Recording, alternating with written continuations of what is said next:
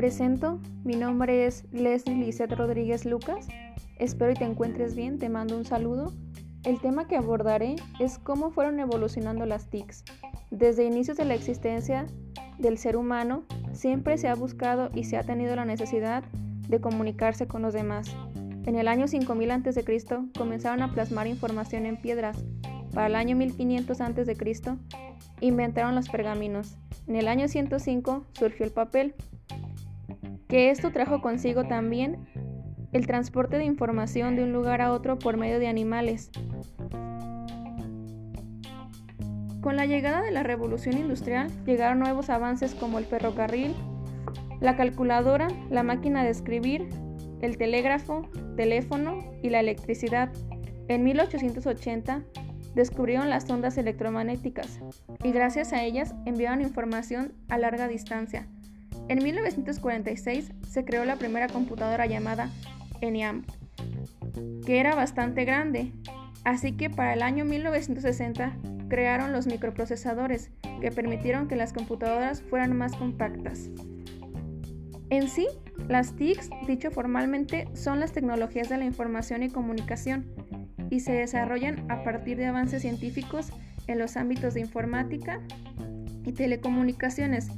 Permiten acceso a información por medio de códigos, los cuales derivan texto, sonido e imagen. Y existen tres tipos de redes de comunicación. La comunicación sincrónica, que se establece en tiempo real, mediante charlas, IRC, Internet Relay Chat, audioconferencias y videoconferencias en tiempo real. La comunicación asincrónica no se maneja en tiempo real, se hace por medio de correos electrónicos, listas de distribución y los grupos de noticias.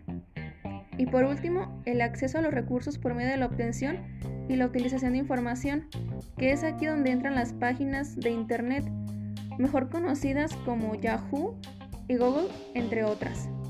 Los elementos más representativos de las nuevas tecnologías fueron marcados por el orden, ordenador específico, conocido ahorita Internet.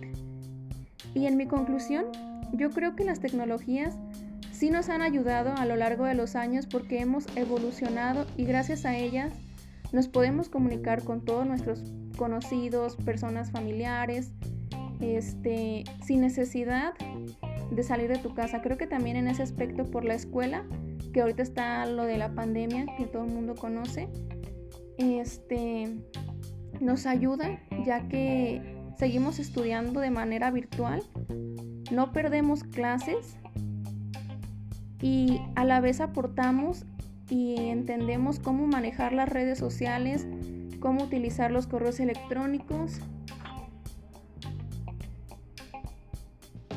y a relacionarnos más entre las personas. Creo que por mi parte sería todo. Gracias por tu atención. Que tengas un excelente día.